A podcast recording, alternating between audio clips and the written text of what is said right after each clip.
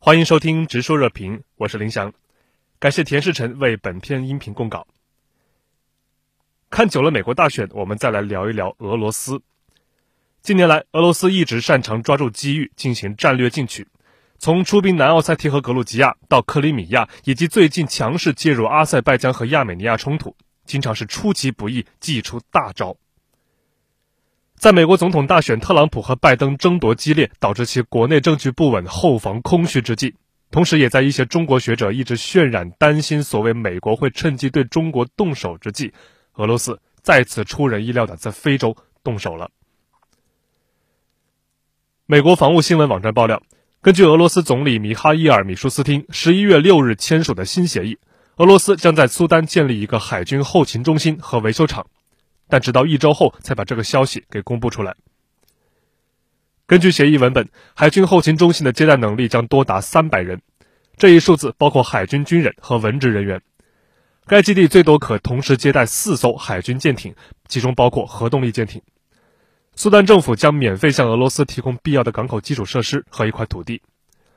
协议中写道，俄罗斯可以通过该中心所在的苏丹港口转让任何种类的军事装备或弹药。装备或材料，该中心在俄罗斯的管辖下运作，协议将持续二十五年，可以选择再延长十年。苏丹的海军后勤中心将是苏联解体后俄罗斯在非洲建立的第一个军事基地。在前苏联期间，俄罗斯人曾在索马里有过一个永久性的海军基地。据一位熟悉此事的消息人士向美国防务新闻透露，几年前俄罗斯就开始寻找在吉布提建立永久基地的方法。但吉布提已经拥有了中国设立的保障基地和美国的海军基地，最终谈判失败。目前还不清楚这个非洲中心将花费多少钱，但根据俄罗斯独立报的估计，在叙利亚塔尔图斯基地，俄罗斯计划每年花费高达三十二亿卢布，约合四千一百五十万美元。在俄罗斯介入叙利亚内战后不久，这个位于地中海的苏联时期的海军后勤中心就变成了永久基地。苏丹海军后勤中心的开放，表明俄罗斯正在重返世界海洋。国防专栏作家德米特里·利托夫金在俄罗斯国家通讯社塔斯社的专栏中写道：“利托夫金指出，俄罗斯的核动力巡洋舰可以利用该中心作为船员的休息场所，北方舰队和波罗的海舰队的水手们不必为了在印度洋度过几个月而进行疲惫的过渡。”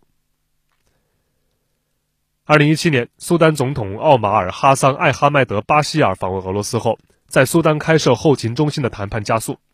尽管二零一九年政变将巴希尔从权力中除名，但俄罗斯与该国事实上的元首阿卜杜勒·法塔赫·阿卜杜勒拉赫曼·布尔汉中将的会谈仍在继续。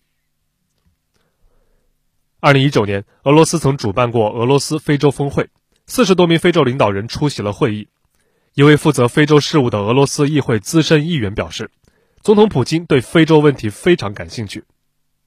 俄罗斯抓住美国政局不稳的时机，宣布在非洲建立军事基地，应当引起一些中国学者的反思。与俄罗斯认为此时美国后防空虚可以出手的逻辑思维相反，为何中国学者总是担心美国总统特朗普会为了赢得大选，选择这一特殊时期对中国动手呢？感谢收听直说热评，我是林翔，我们下期再见。